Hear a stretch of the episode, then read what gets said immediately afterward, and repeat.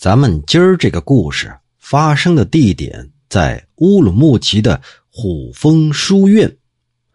传说有一个流放犯人的妻子啊，就吊死在这书院里头了。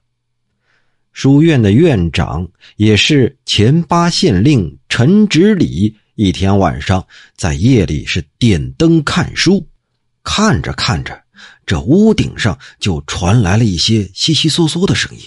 他抬头一看呢，只见两只脚，明显还是女子的脚，从指缝里慢慢的垂了下来。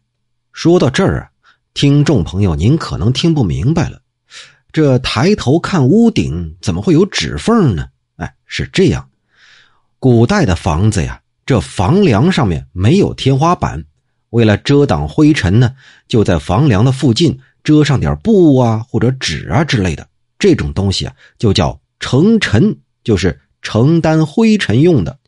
这陈纸里就见屋顶上的这个指缝里，慢慢的露出了两只脚，进而两只膝盖，进而两条大腿。这陈直里呀是知道内情的，也就是说，他知道这地方出过人命，于是厉声说道。你是因为奸情败露、含羞而死，难道还想来害我吗？我又不是你的仇人，你干嘛来诱惑我呀？我一生不干什么风流事你想迷也迷不了我。你要是敢下来，看见没有？我这儿就有戒尺，你下来，我就用戒尺打你。于是，这顶棚上的女人就慢慢的把腿收了上去。之后听见轻轻的叹息声，不一会儿，那脸又从指缝中露出来，往下看，那张脸长得还是真漂亮啊！可陈直礼呢，却仰脸唾骂道：“死了还不知羞耻！”于是那女鬼退回去了。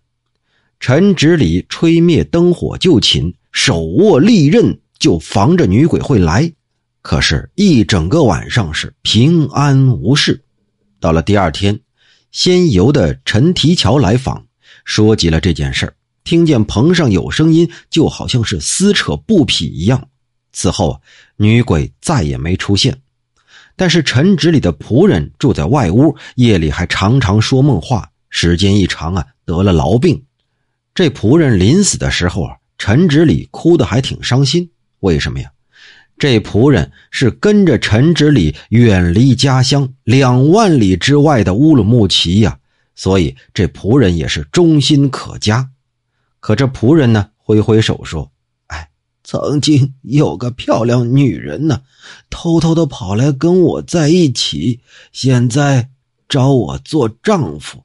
我要是去了那个世界呀，会很快活的。”哎，主人，你也不必为我悲伤啊。这陈直礼呀，垂手顿足啊。哎，我自信有胆量，没有迁居到别处，没想到却给你带来了祸害。哎，这女鬼可真是厉害呀！一时激愤，还真坏了事儿啊。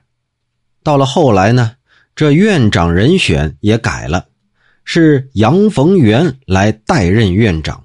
这杨逢元呢，陆安人，和这陈直礼是同年，可这杨院长啊，就从来不住在这个屋子里。搬家的时候，他说呀：“孟子曰，君子不立危墙之下呀。”